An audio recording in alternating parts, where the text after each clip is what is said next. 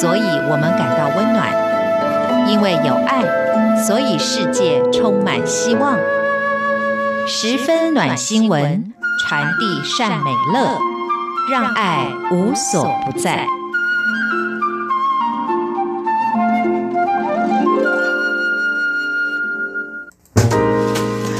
欢迎您收听今天的十分暖新闻，我是维珍。这个单元里，希望透过分享全球各地正在真实发生、感动人心的故事，也希望借此对于我们自己的人生可以有更多不同角度的思考，甚至可以带来更多正向的力量。今天我们要说到的主题是：不止供给知识，传道授业为己任的老师们。那不管是在就学的朋友，或是你已经从学校毕业很久，我相信呢，过去求学经历当中。没有接触非常多的老师，但总是有一两位呢，让你留下相当深刻的印象。如果呢，你是最感谢或是最喜欢的老师呢，要不要回想一下你跟他之间的连结是什么呢？整理一下这样子的记忆，为什么会特别喜欢这位老师，或者是特别感谢他？就在于不只是教学厉害而已，更重要的是他曾经给予自己人生全然全新的一个角度跟看法哦。所以希望在你的生活当中呢，有一位这样。让特别老师让你留下印象。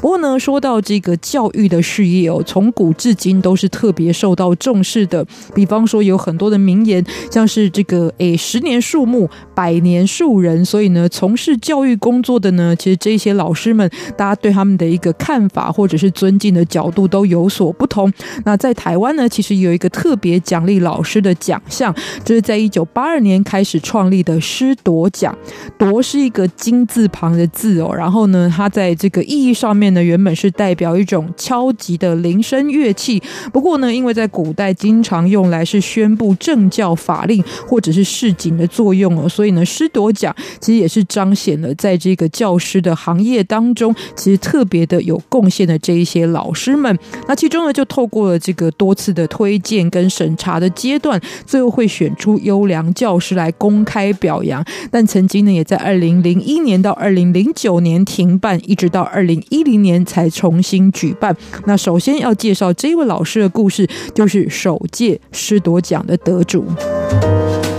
这一位是从事教师生涯四十三年的台中东势高工的退休教师刘元川，那他也是首届师铎奖的得主哦。虽然已经退休了很多年，不过对于教育呢，仍然是充满着热忱。所以之前就有公益团体呢，知道这一位呢，现年已经是高龄九十三岁的老师，他的心愿呢，其实继续的还是希望呢，能够透过自己的专业，让学子们呢，能够有一些收获。所以这个公益团。体呢就特别的安排刘老师回到他原先任教东势高工，再次的教授一堂他所擅长的制图课，甚至呢这个制图相关的一个科系的成立，还有这个建立呢，也是跟这一位刘老师有关系的。那当天呢，穿上西装，带着他专用的教具，就来到了课堂，对学生呢先是介绍他一手创立的这个制图科的历史，同时呢也用他使用了十几年的教具。比方说圆规。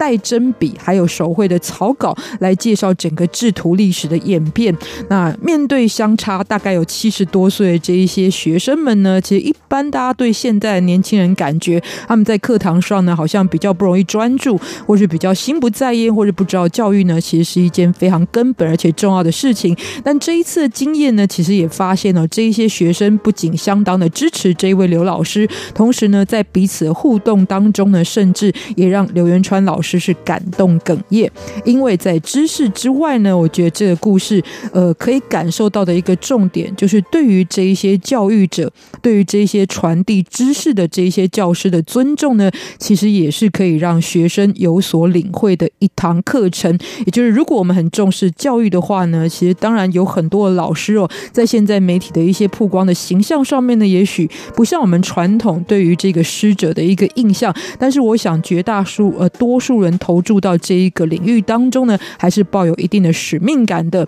那如果尊重教育呢，其实也可能就要从尊重这一些老师们开始。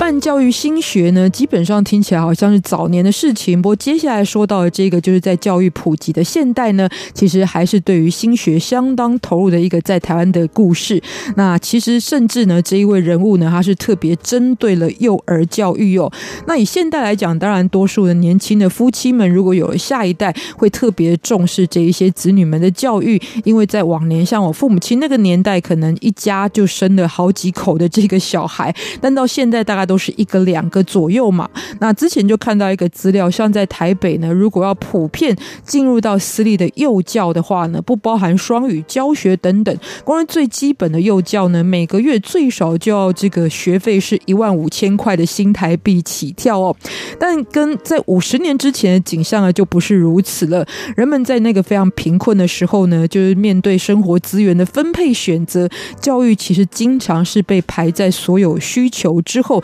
甚至有很多的学生是在中途辍学。但教育呢，也是改变一个社会有非常重要的一个基础。甚至呢，一个人可能要改变他的命运呢，也许也是从教育开始。我想很多的朋友呢，对于这个是深有体悟的。所以呢，过去在一九六五年从他的家乡瑞士来到台湾传教，今年八十一岁的花莲培德幼儿园的神父傅若望呢，在年轻的时候就除了要在当地筹建天主堂之外，最主要也是协助当地成立了储蓄互助会，这是鼓励呢当地的村民能够储蓄哦，也就是落实在经济上的能力，也就是双管齐下。因为你在经济上如果有能力之后呢，才能够发展在其他的一些素质上的提升。另外一个呢，也是他毕生事业的重点，就是投入台湾的幼儿教育，尤其呢，其实他所在的地方有非常多原住民的族群，就让这一些呢，其实在这个生活上面呢，更属于弱势的一群人，尤其是他们的这一些子弟们，都可以享有受教权。那今天从这个幼儿园毕业的很多学生，有人呢成为地方上的乡长、议员或者是教师，而且都会经常回来探望神父，并且还挹注经费哦，让这个幼儿园的管理营运是得以维持。那近期呢，这个神父也获得了这个台湾的身份证，正式成为了台湾人。好，再说到这是今年的第五届全球教师奖是在杜拜举行的。那本年度的得奖者是来自于肯亚的一个偏乡教师，也就是三十六岁的数理老师塔比奇。在全校只有一台电脑，而且没有任何的图书馆跟实验室的情况之下，他依旧是致力于完成把资讯科技融入到教学计划当中，甚至最主要的，他捐出了百分之八十的月薪来帮助很多的贫困学生完成学业。因此呢，在今年度跟全球来自于一百七十九个国家一万多名入围教师的竞争当中呢，最后从影星修杰克曼的手中抱回了讲座，还有一百万美元的奖金。当然，很多人可能会着重在这个奖金的部分，不过事实上看他的所作所为呢，也觉得他是实至名归。因为在这个偏乡呢，其实很多的学童经常如果需要上学呢，要徒步七公里才能够到达学校，而且在这个学校也没有百分之九。五十的学生呢是家境贫寒，